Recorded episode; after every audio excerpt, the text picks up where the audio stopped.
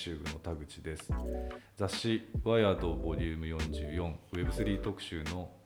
編集後期総括編として、編集長の松島さんと副編集長の小谷さんとお届けしたいと思っています。よろしくお願いします。よろしくお願いします。前回まではね、松永という女性がね、あのモデレートしてくれてたんですけれども、松永が退社してしまったので、今回からは田口くんがよろしくお願いしますということで、デビューということで、そうですね。うんアーカイブを振り返ったら、去年の秋以来、うん、ポッドキャストだった。大体半年ぶり？半年です。ワイドのポッドキャスト、地味にあのファンがいるそうなので、それも松永がね、粛々と育ててくれたコミュニティなので、それぜひ田口くんあの引き継いで広げていってもらえればと。ちょっと声がずいぶん低くなっちゃった元気はあります。すみません。よろしくお願いします。よろしくお願いしよろしくお願いしま。ますす。早速あの特集の Web3 についてなんかプロセスからお聞きしたいと思ってるんですけど、まだちょっと僕まだジョインできてなかった頃からスタートしてると思うので、多分あれですよね。はいあの前後のまあ迷子一番最後のところに事後予告っていうのがあって、今回は多分事後予告はゼロトラスト。そうだね。そうそうそうそう。うんでトラストまあだから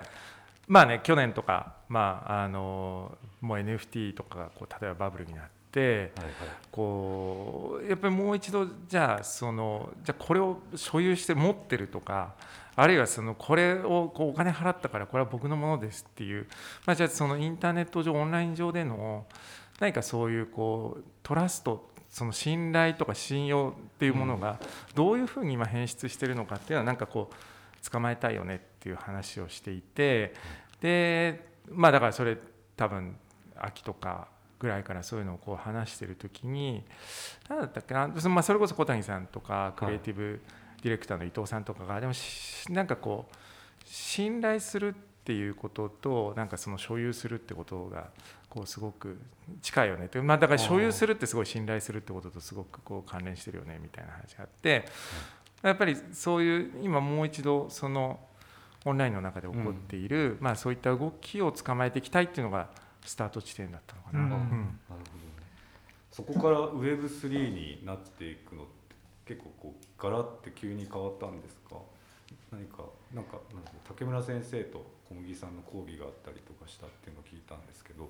その辺から変わってるんですか？Web3 自体にしたのは年末かなそうだね、やっぱりあのやってることは本質的な通底したものは変わってなくてて、ない。で僕らとしてあの2021年は割とフードだったり、ネイバーフードだったりあのニューコモンズだったりっていうことで、まあ、攻めたというか概念を広げていったというか僕らとしては当たり前のことを、まあ、当たり前の言葉ででもテックじゃない言葉で置き換えていってあのワイヤードのアイデンティティってものを深めたり広げていった1年だったのかなというふうに思っていて。じゃあつ2020年はどういう感じでやっていこうかなみたいな話を松島さん2022年ねとそううん。してた時に、うんうちょっとあのコマーシャルって言い方はちょっと違うかもしれないけれども、あの割とえー、とななんて言えばいいんだろうな。ててらわずにというか日和らずにというか、はい。あのちゃんと正面切って、本来のうん。概念だったり言葉ってものをうん。触っていこうみたいなところもああってね。あったあった、うん。そうそうそうそうそう、うん。それがもうそう確かにその上のレイヤーとしてはすごい大きなビジョンがあって、はい。そうそう。だからね去年は去年ですごくあのテーマやれたのすごい良かったなと思っていて、でも今年は本当にあのこのね、まあ、Web3 って多分そういう意味ではまあなんであれば僕なんかはこはうすごいワイヤードのもう昔ながらの感覚このなんか新しくこうエマージングワードっていうものをがっちり捕まえてなんかこうそこのえーと表面的な意味じゃなくてその根底に流れるそのその通奏低音っていうかはい。そういうのをしっかり提示してあげるってこううん。やっぱりねとまあまあ、例えばそのデジタルのテックの世界ってものすごく早くこう移り変わってきた中で、まあ、ワイヤードってそういうことをこうずっとやってきたわけなんではい。なんかあのそういう意味でもちょちょっとこうななんていうかこうホームベースに戻ってきたような感覚もあるしでもあの、ね、ただ単にこれ流行ってるから捕まえに行くっていうよりは、なそういう意味でさっき言ったように、まあ、例えばワイドそのブロックチェーン特集やってるのはもう2016年なんでうん。6年前か。うん。6年前なんだけれどもやっぱりそれがもう一回こう社会の表面に出てきて動いてきた時にもう一回本質捕まえに行きたいっていうのであの今回 Web3 特集っていう、とはいえ本当先端であの動いてる人がたちはもちろんの専門的に動いてるしあの解釈だったり概念だったりサービスなんかも本当どんどん日々日々というのはちょっと言い過ぎかもしれないけど動いていくどものだったりちょうど年末にはねあのジャック・ドーシーとあのああ A60Z イーロン・マスクね、えが喧嘩したりとかあのツイッター上で あのい、A と Z の間にあるみたいな。でしてあの果たして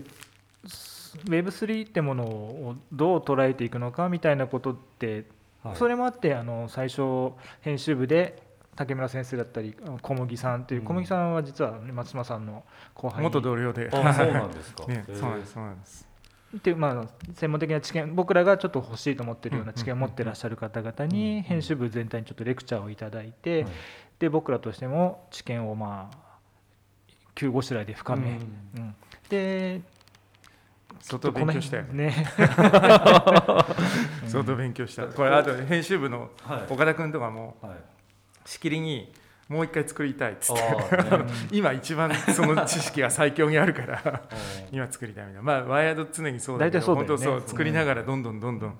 こう学んでいくから。えでも一冊にこれだけ2022年の初頭の段階の Web3 の状況だったりとかってものを、まあ、歴史的な背景も含めて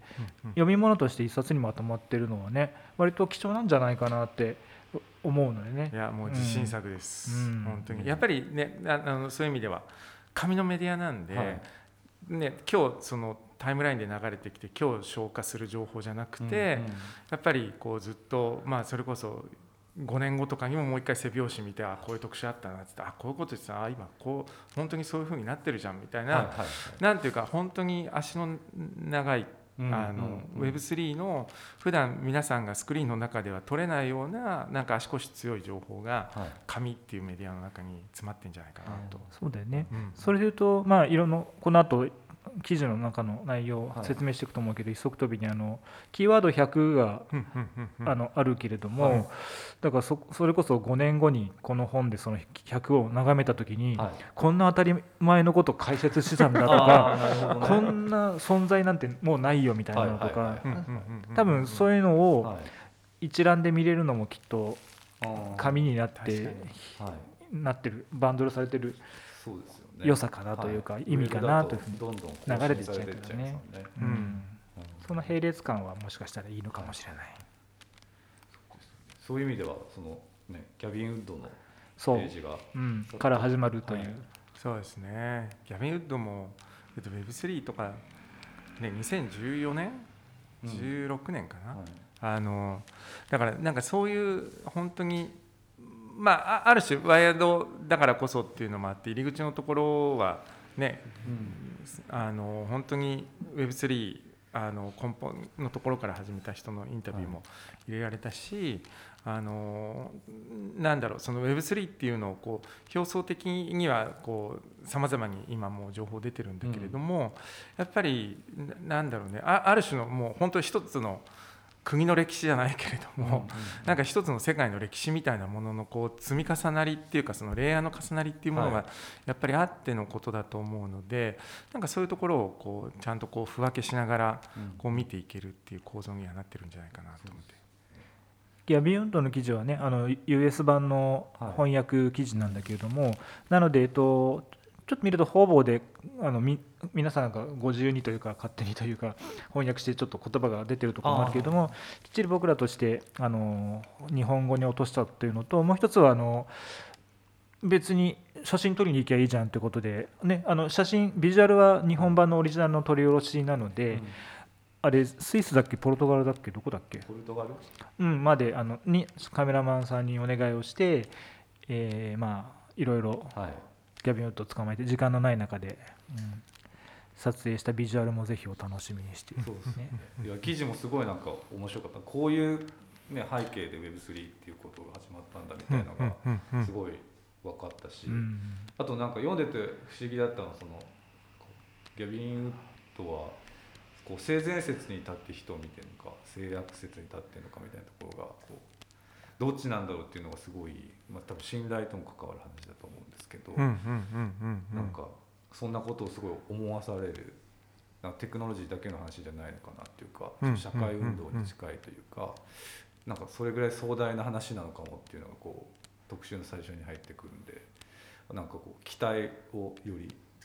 高められるなんかすごいいいインタビューだなって思いまし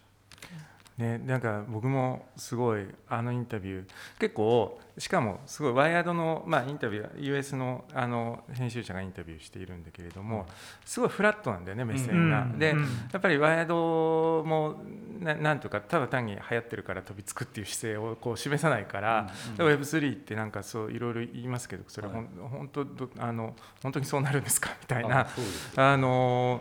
そう態度なんだけど僕すごくなんだろうな心に残ったのが、やっぱりそのギャビン・ウッドがまあでも、ね、より多くの人たちが、まあ、例えば自分たちでコードをこう書いてコードを所有して、はい。そうすることによってななんていうか大きなその主体、まあ、国とかうん。大企業とかに頼らなくてももっと社会を動かせるようになるっていうことを言った時に、はいまあそのワイヤードの編集者の人ははないんかその人自身は何かこう法律あのやっているから、でもまあその法律家になることは全員になるチャンスはあるけれども実際になる人はすごい少ないけど、はい。あなたが言っている誰もがこうコードを書くっていうのはそれと同じことじゃないですかって言われた時にはい。そうかもしれないけれどもでも今まあ例えば彼が生きてる30年なり40年の間にやっぱりそういうこうコード書ける人ってはい。爆発的に増えてきたしはい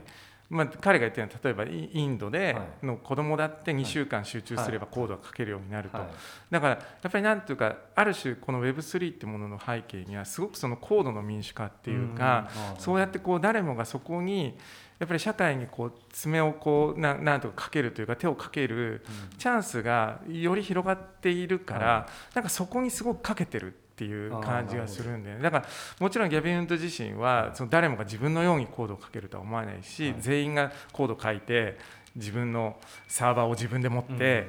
えー、と分散化っていうふうにはならないかもしれないけど、その可能性が少しでも広がっていく社会の方に自分がかけていくっていうのはすごい大大きななんかメッセージで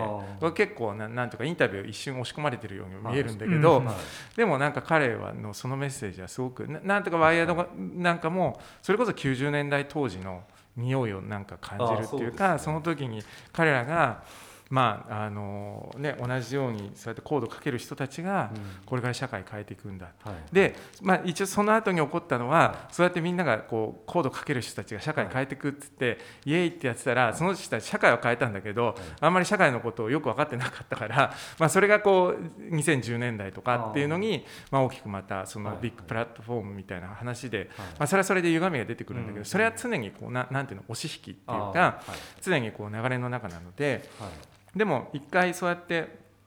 ビッグテックによって、まあ、社会がある種こう固定化された時にもう一回それの揺り返しとしてなんかそこに戻っていくっていうか、うん。その終焉でちゃんとコードあのに触れる人とか、はい。まあ、自分たちでやらなくてもその思想の方に入っていく人たちっていうのに、もう一回間口を広げられるっていうなんかそこは僕はすごいいいムーブメントだなと思っていて。まあ、そのコードの上にアプリケーションというかを乗っかって、まあ、プロットフォーム化していったのが Web2.0 だとして、でそのだからその Web3 もアプリケーションを作ってるんじゃなくてあのその下のプロトコルからもう一回あの書き直すか作り直すということで。でプロトコルはインフラなので、うんえー、と誰のにも所有されることがないっていうところは多分すごく根底にあって、まあ、ギャビウントも思ってることだったりとかするよね。ファットプロトコル。そうそうそうそうアプリからプロトコルにもう一度、はい。うん。うん確かに確かに。なんかその彼がその信頼の定義みたいなことをインタビューの中で言ってて、なんか他人や組織に何らかの権威を与え与えられた側はそれを恣意的に行使できるようになることを暗示しますってなんかうんうん結構ゾクッとするというか、うんうんそれって誰も責任取ってないってことじゃんみたいなことにつながるってなんかハッとしますよねなんかこういうことだからなんかそのし今回その所有と信頼の行方ってタイトルになってますけど、結構その信頼ってもう一回何なのかみたいなことを考えるいい機会にもなるのかなと思って。いやあの本当に信頼はすごいね。だからはい。そのもともとトラストっていう言葉を、うん。そのまあトラスト、ね、割と何回か出てきてたよね。最近ね、はい。でで出てきてて。やっぱり僕自身もすごくそこは問題意識というか、こう本当にこの時代要するにさそのゼロトラストみたいな言い方とかトラストレスみたいな言い方って要するにこの僕とこう人と人で実際に醸成するその信頼みたいなものがなくても回るようなうん。例えばシステムを作るとか、い。まあそれがブロックチェーン的な世界なのかもしれないんだけれど、うんうんうんやっぱりまあ直感的に考えるとそれってすごいに人間としてな,、うんん、なん。かこうカンフォタブルなうん。そのシステムなのかどうかっていうのはそのまさに直感に反するはい。ところがある時に実際どこにこうそれがこう落ちていくのかっていうのは、まあでもすごい壮大な実験を今やってんじゃないかなって思うところがあって、うんそう。でも、ね、ギャビン・ウッドのようにやっぱりその曖昧な信頼に,、はい。にななっていくっていうのは確かでだかうんらある人とかあるものとかが、まあ、だから組織とかが、ものすごく多数の人の信頼を集め出すとそれがはだんだんその本当に真実としての信頼じゃなくて、はい。なんかこう概念としての信頼っていうか漠然とした信頼にこう変わっていくっていうのはすごく確かででそれは多分皆さんもなんとか肌感覚ではね、うん。なんとなく分かることだとすると多分そういうこう DAO って言われるようなその分散型自立組織っていうのをみんながこう希求するのもうん。きっとそういうふうにこう肥大化していくトラストっていうものをどうやってこうもう一度もうもうちょっと分散化してなんかこうそこで、まあ、例えばねその人たちのコミットとかジョインしてるその一人一人の感情とかなんかそういうものをもっとこう可視化できるような形でのこう組織に変えていこうぜっていうのが大きな流れなのかなとは。はいはい。しかも結構積極的に自分からそこに参加していきましょうってことですよね。行動をかけるようになったりしながなんか Web3 は本当にそういう自分たちからまあいけるなんだろうそれをエンカレッジするようらなシステムだなっていうのはすごくやっていて感じたところですね。なんかあれですよね。その Web1.0 っていうかちょうど多分僕が大学生ぐらいの時だと思いますけどあの頃のその何ですかウェウェブサイトを除いてい。ろんな人のブログを読む感覚みたいなのってなんかなんていうんですかいろんなところでいろんな人がこうクリエイティブな活動をしてそれを読みに行くっていうただそれだけだったと思うんですけど、なんかそれが結構心地いいっていうかあこんな人いるみたいなとか面白いって思えたんですけどなんていうのその感覚ってある年代より上の人たちな気がしててその感覚を持ってる人だとその Web3 のその DAO みたいな話とかって結構すんなり理解できるのかなと思ったりとかするんですけど、その辺小谷さんどう思います？なんかその世代の差で Web3 のイメージの仕方が変わるかどうかみたいそうですね若い子たちが何考えてるのかちょっとも分かんないので えっとなんて言ってるのか分かんないけどえっと一個あるの日本人的なってことで言うと、はいほら僕らはすごくあうんの呼吸とかな。だからすごいめっちゃハイコンテクストなあのビールがなくなったジョッキグラスを開けて指一本出したら店員さんもう一杯持ってくるじゃないですか、はいはい。それ多分例えばローコンテクストのドイツとかスイスだったら絶対ありえないわ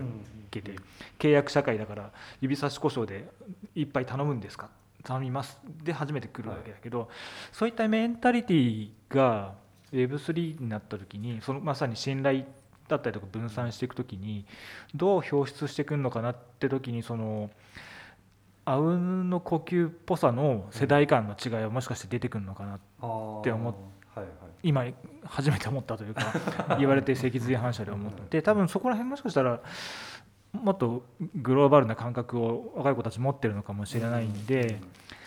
うん逆にってことうんですね、、あの抵抗なくいろんなものをだからなんだろう日本的に魔改造しちゃうものじゃなくて、はい。ちゃんとサービスとしてあの魔改造。魔改造得意だからね。うん。あのー世界に通じるサービスとか作ってくれるとそれこそ渡辺壮太さんとかね。いいかなというふうに思いますけどね。今度ワイヤードのイベントもね、はい。渡辺さんも出てもらえるんだけど。でも、うん。だからそういうふうに結構やっぱり界隈見てるとまあおじさんたちもなんか騒いでる人たちいるんだけどやっぱり若い人たちがすごくなんか元気だなっていうのが僕すごいす見ててこう嬉しいというか面白いところで。なんだろうななんか口の悪い言い方すると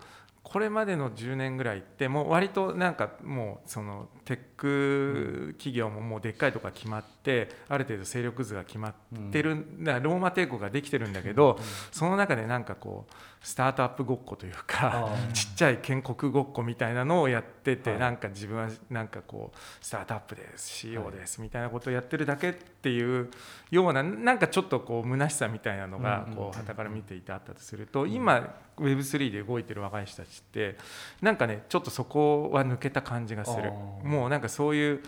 あのスタートアップごっこじゃなくて、はい。本当に本気であの経済のシステムとか、うん。その社会のシステムとか、うん。そのビジネスの仕組みを変えようとしてるなって。で多分彼らは変えられるってうん。自分たちで確信してるから一気に突っ走ってる感じがあって僕それすごいいいなっていうかだから本当に結構時代が動くなっていう感じがあるんですよ本当だクリプトのことをだからああだからなんだろうだからビットコイン的に投機的なものだと一切思ってないよね。だから本当社会を変えるうんツールというか概念としてえー使おうとしてまあ今はい。本当松島さんが言ったみたいにうん社会を変えていく可能性を自分が自分たちの中で手にしてるっていうような感覚で動いてるような熱量を感じるよね。だからワイヤードってやっぱりそういう人たちはなんか常にこうエンカレッジしていくっていうのがもでまさにそう Web3 のエコシステムの中にビットコインは入ってないっていうのがすごい象徴的だと思うんだよね。あー。なるほど。うん。そう。かそうかうそうだからあとすごい面白かったのが、あのなんだろうな。やっぱりまあ例えば僕らあの2019年にそのミラーワールドっていう特集をやって、はい。まあ、その今だったらこうメタバースみたいな VR の世界と、まあ、AR の世界のそのミラーワールドみたいなものあってでも2019年にやった時って次の10年ぐらいでミラーワールドやってきますってなんとなくこう思ってたら、うん。まあ、その後パンデミックが起こって一気にもう本当に世界がこう何歩も先に動いたっていうのがあるんだけれども、まさに今そのロシアの侵攻があって、あのこれ撮ってるのは、えー、と3月10日なんですけど、はい。あの一応タイムスパンスタンプとして言っておくと、あのロシアの侵攻でやっぱりななんだろうねそのクリプトの世界っていうのが、多分一気にもう国際レベルですごくこう動き出していて、はい。まあねその各国がその SWIFT を停止してその要するにフィアット通貨みたいなものは停止したんだけど、はい。まあ、今やろうとしてるそのもう暗号通貨の取引所すらもやっぱりもう各国の思惑ではい。こうもう取引をロシアとやめさせるみたいな話になった時に今度はじゃあクリプトのニュートラリティって一体何だったのかみたいな議論とかにも今なっていてだからもう完全に何だろうな一部の構図家の人たちとかあるいはそのちょっとアンダーなマーケットの人たちとかまあそういう投資家の人とかっていうことじゃないないもう完全に国際舞台の一番表に出てきていて。でもなんだろう僕自身も例えばじゃあまあえー、とウクライナの方々に何か寄付したいっていう時に、じゃあ暗号通貨でやろうって、まあそれ一番手っ取り早いし、うんあの受け付けてくれるの、はい。まあ、今ね自分で手元にドルとかあるわけじゃないけど、暗号通貨だったらあるみたいなはい。話だと、はい。そうやってやるし、はい。まあ、ロシアの人もウクライナのウクライナもちろん国を挙げてうん。暗号通貨の寄付受け付けてるわけだよね、だからすもうまさにこういった時にフィアット通貨じゃないものの存在っていうものがはいいやだから動いてだもうそういうロシア侵攻とあのウクライナ侵攻とかおお起きちゃいけない、まあねはい。戦争っていうのは起きちゃいけないんだけども、そういうよ予想してない未来が起こった時に、一気にそこでこうなんとかふつふつと敗退していたテクノロジーがそこで一気にこう動いていくっていうのを、はいはいはい。なんか今まざまざと見てるなってなるほどねえー確かにそれとなんかエアエアビーをからからというかねあのうん。予約して、まはい。あそのねあの支払いのペイメントの方法としてみたいなのあるけど、はい。あれもやっぱりどうしてもプラットフォームに乗っかっちゃってるからあの交換取引所みたいなところどうしてもね返しちゃうわけだけど、まあ、それがピアツーピアになるとね、うん。あの本当に真の意味での個人間での援助みたいなことがね、うんできる可能性があるからね、うん。そういうことが早く実現しないともしかしたらあの個人というかいまだにあの国家ないし独裁者に倒されてしまいかねないっていうようなうん見せつけられて、はいその意味では本当パンデミックと同じで何かを加速させるうんトリガーになる可能性はすごくあるよね、うん。今回の。いや現リアルで起きてることは非常にあの悲劇なんだけれども、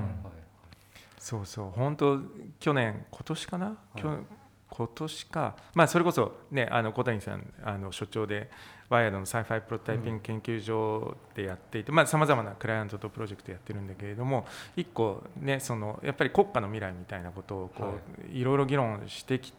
ててまあ本当にそれで今回みたいなのが起こってるから、うん。すごいそういうなんだろうな5年後の未来もそうだけど何十年後の未来みたいなものもあったりとか、それこそサイバー国家みたいなのが、うんこういろいろ議論してきた後で、はい。そうやってじゃあもう国の通貨じゃないものでみんながこう受け取るとか、うん。支援するとか、あとワイヤードの記事で面白かった。多分これ公開されるまでには翻訳されて載ってると思うんだけどあの、はやっぱりウクライナって、はい。世界でも有数のなオンラインフリーランスのなだからギグワークをしてる人たちが、うん要するに自国じゃなくて西欧の各国の仕事とか、要するに自分の国じゃないことの仕事をやってる人たちがすごいいるんだって。うんうん。なんか。で、まあ、結構優優秀ではい。リテラシーも高くてでもその金額がそんな高くないみたいなことで。で彼らはもちろんなんか多くの人が今避難を強いられてるんだけれども、はい。でも一方でなんか、まあ、彼らの言葉として、まあ、水と電気とネットがつながっていれば仕事はできますみたいな。あだからもうななんていうの？ん一昔前だったら自国が例えば侵略されてうん。橋とか落とされて、ーなんかこう道路とか壊されたら、はい。まあオフィスとか行けないし、はいはいそれってもうだからそこの国での生生産力というか労働力がもう完全にストップするって話なんだけど、うんうん今もう全くそうやってこう国土がうん。侵略されてるってことと、そこに住んでる人たちが働いてるっていうレイヤーがもう完全にこうデカップリングしてるっていうか、うんそれもなんかまたちょっとサイバー国家感あるなと思って。結構印象深いというかなんかそういうことが本当に戦争であらわになっているし、なんか加速してるなっていうのは思いますよね。確かにそうですね、ユバルノ・ハラリはね疫病と大きな戦争は人類は克服しましたって書いてるけど両 どちらも あれみたいなすごいね。2020年代完全に違う未来来ちゃってるよね、うん。もうね。ちなみにっていうかこの Web3 っていうそのテクノロジーすごいいろんなものがあって今回の特集っていろんな音楽だったりとか小谷さん結構クリプトの企画やられたりとか、すごいいろんな側面にいろんな影響があるっていうことが結構この特集の中には入ってて読んでいただければと思うんですけどそれってタイムスパンっていうかもう、まあ、実際にもう実装されてることもあるだろうしどれぐらい先までもしかしたら影響影響というか変わってどれぐらい先に変わるものみたいなのも入ってきたりするのかなと思って。うーんその意味で Web2.0 を思い返すと、はい2005年に YouTube が出て6年に多分 Twitter が出てみたいな感じだとすると、もうちょっと前に Facebook 終わったか。だからで今2020何年でしょ？だからはい。やっぱ10年15年それはもしかしたらあのはい。もっと早く、早まるかもしれないけども、うん。でで別に2.0が完全になくなってプラットフォームがなくなって全部が3に置き換わるっていうのは、うんうん。ね、自立走行車が増えてえあの電あのガソリン車がなくなるっていうのと、よりももっとない話だと思うので、あの併存していく話だと思うけれども、あとは各国の政府あのリアル政府の法整備とか対応次第そこが結構大きいと思うけど多分少なくともここ5年ぐらいははレクチャーしてくれた小麦さんもおっしゃってたけど、まあ、人口ボーナス期というか、いうんうん。あのどんどん参入プレイヤーが増えていくところなので、どんどん新しいプロジェクトも増えていくだろうし、うんもしかしたら、えー、とユーザーが増えることによって法整備も整っていって、どんどんあビジネスも、はい。うんまあの作りやすく広がりやすくなっていくとすると、はい。うんまあでも10年ぐらい？うんん。あのああのマスアダプションというかなんかあの一般の人まではい行き行き渡るその恩恵というか、はいはいはい。あの利用するのが当たり前になるまでには。あのみんなのスマホにインスタとかが入ってる状態になる。そうだね。えちなみになんかスマホの普及って日本でおいては90何パーセントでそれってあの戦後の炊飯器と同じレベル。その その2つだけ。でそんなにだからそう10年ぐらいでそこまで普及したのはだから炊飯器とスマホだけだったそのスピード感そうそうそうそう、うん、ああ確かに。ね。なのであの関東圏のところではい。ちょっとあのティモ・ライリーのティモ・ライリーが Web3 について去年の年末ぐらいかな、はい。書いていてやっぱりちょっと興奮するのはまだ早いみたいなあことを言っていて、まあ、彼が言ってたのは、まあ、今まさに小谷さん言ったように、えーとまあ、だ Web1.0 の後に、はい。そのドットコムバブルっていうのがうん。2000年に起こって、でもそこで実はバブルを生き残った人たちが、はこう前傾化してきたのが2000年代00年代の後半で,、で多分ティム・オライリーが Web2.0 って言い出したのが、はい。もう本当その2006年とかなのかな、うん。ででもそれって本当はそのバブルの前からそそこら辺のプレイヤーって、まあ、アマゾンとか例えば残ってたわけなので、やっぱりこうバブルがあって壊れた後にそそこにでも本当に残るべきインフラってものが実は残っていてはい。それがこう前傾化してくると、はい。やっとその,、ね、そのスマホみんなが持ってるみたいな形で,、でまあ、スマホってイコールアアプリ並んでるものでしかないわけだから、なんかそういうものがなってくるんで多は分ね、今 Web3 って、はいあのまだまだ一部の人しか知らないし自分の人はものすごく盛り上がってるし、もしかしたらその表面的なところでは、はあのバブルもあると思うんだけれども、でもこの中に本物の動きっていうものがあって、はい。で一回その弾けてなんとなくみんながなんか昔は Web3 って言ってたねってなって、でもその後にそこで言ってたことが本当に実装されてきて誰もがそれは当たり前のように使うようになるっていうなんかそういうサイクルかなと思っていて。あまあでもすごい竹村さんとかね、はい。今回竹村先生のあの論考もすごい読み応えのあるのがこう入ってるんだけれども、やっぱりああいうななんていうんだろうあの勝手にデジタル第一世代みたいな言い方しちゃうんだけどあのワイヤードのね日本版の小林さんとかもそうなんだけれども、なんかそういう人たちってやっぱりすごくこう挙手的な視点でこういうのを眺めてるんで。あのなんだろうなそういう意味で言うと、まあ、僕なんかも書くけどそのインターネット自体がまだまだ始まったばかりみたいなぐらいの感じっていうか、まあ、彼らは完全に80年代90年代の大きなうねりの一つみたいな形でこう捉えられてるよね、うん。だからすごくそれって、まあ、戦後というか、うん。その2000年挟んだ、はなんかおななんていうか大きな社会運動の、うん。また今一局面にこう入ってきてるってことなのかなとい思っていやだから22世紀から振り返ってみたら、はい結構面白いというかこうだったっていうのが出てきそうだなと。竹村さんそれこそなんかマクフマクルーハンのねこと言及してて例えばロンドンの霧ははい。ちょっと哀愁を感じるけど別にはい。霧自体に自然現象としての霧に哀愁をはい。誘うような成分は全くなくてはい。ロンドンの霧に対して哀愁を乗っけたのはまあ文学者だったり詩人だったりはい。いつもそうやって先に何かするのはアーティストだったりとかするのでそのアーティストがたもしかしたら Web3 にしてもこの状況を見てあアーティストが何かしら先にやることによって、うん。それが何かしらの、あの宣伝をつけていくものになる可能性だってあるよね。はいはいそうか。そういう意味であの音楽のページを岡田さんうん作ってましたけど。音楽はやっぱテクノロジーとのあの融合というかあの取り入れが一番早いところだし、だから今回も早いよね。うん。すごいもうこんなあるんだっていうぐらいいろいね。ろ出てましたね。ここはすすごいよね。はい。あのさまざまな実際の実装プレイヤーたちが紹介されていて、はい。でも岡田君はもう一回作りたいんだって。で この岡田君がインタビューしたこのジェシー・ウォルデンってはい。ね、だってソランジュと一緒にやってて今はだってえあのアンドリーセン・ホロウィッツにはいて起業みたいな何者だよみたいな、そうん。この人ちょっと注目かもしれないですよね。いやそう。というわけで読み事映画何しろあってで10年後これをよもう一回本棚から取り出して見直した時に答え合わせをする楽しさもきっとあるっていう。あると思う、うん。そうですなんかその中でこう続いてるものと、うん。だからそこで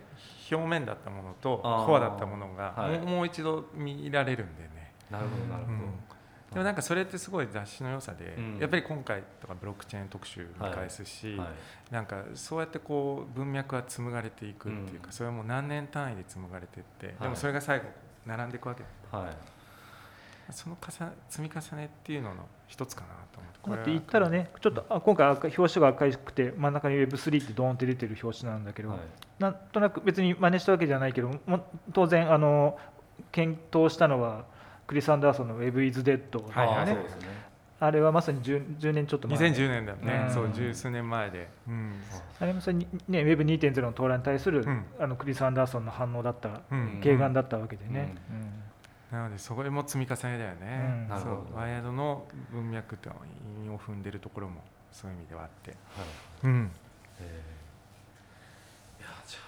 これをぜひ皆さんに読んでいただきたい、うん自信作です。そうですよね。はい。でプロモーションもいろいろ準備があるということで、えっと都内だと大会の蔦屋 T サイトさんと青山ブックセンター本店さんであります。で青山ブックセンター本店さんは3月17日に、うん。えっと観光記念イベントスターロさんと松島さんとあと編集部の岡田さんで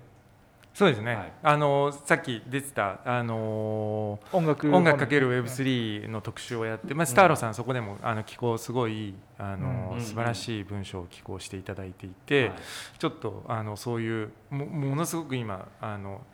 ね、一番動いてる分野でもあるし、うん。まあ、また一番ななんというかお面白いというか、うん。まあ、その音楽で誰もが入れるところの、まあ、最先端をね、うん。ちょっともう一度聞いてみたいなと思っていてぜひ、そうですはい、青山ブックセンターさんは来週か。そうですね。17ですね。17ではい。あとは代官山蔦屋さんで、はい。えー蔦屋書店さんで31日かな、えー、とやってここでは今度逆に先ほどもちょっとあの出た渡辺壮太さんって本当に日本でね Web3 の実装あの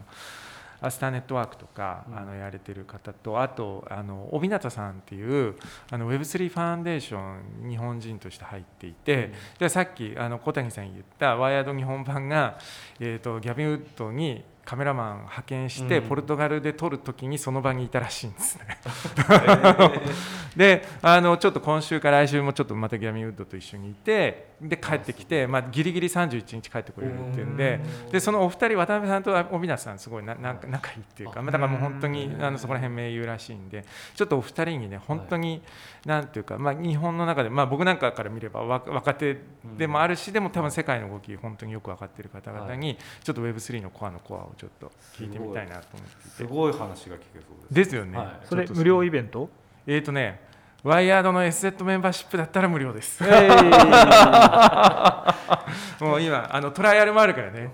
あのぜひ入るとあの来ます。あのぜひそうちょっとチェックしてもらいたいなと思うのと、あとは虎ノ門。虎ノ門さんね、はい。SPBS、はい。あの渋谷パブリッシングブックセラーズの虎ノ門店と、まあ、あとはこの虎ノ門ヒルズの,、はい。あのビジネスタワーに入ってるアーチっていう、はい。まあそのえっと、ビジネスセンターなのかな、はいと一緒にやるんですけど、はい。そこはまたこの Web3 の特集でやっている、あのウェウェルビーイングと Web3 っていうのが、実はものすごく相性がいいんじゃないかっていうのをあの楽天のねあのチーフデータオフィサーあのずっとやられてた北川さん、はい。北川拓也さんに今回あの、まあ、この中では定談で入っていただいてるんですけれども、北川さん実は、えー、と今月いっぱいで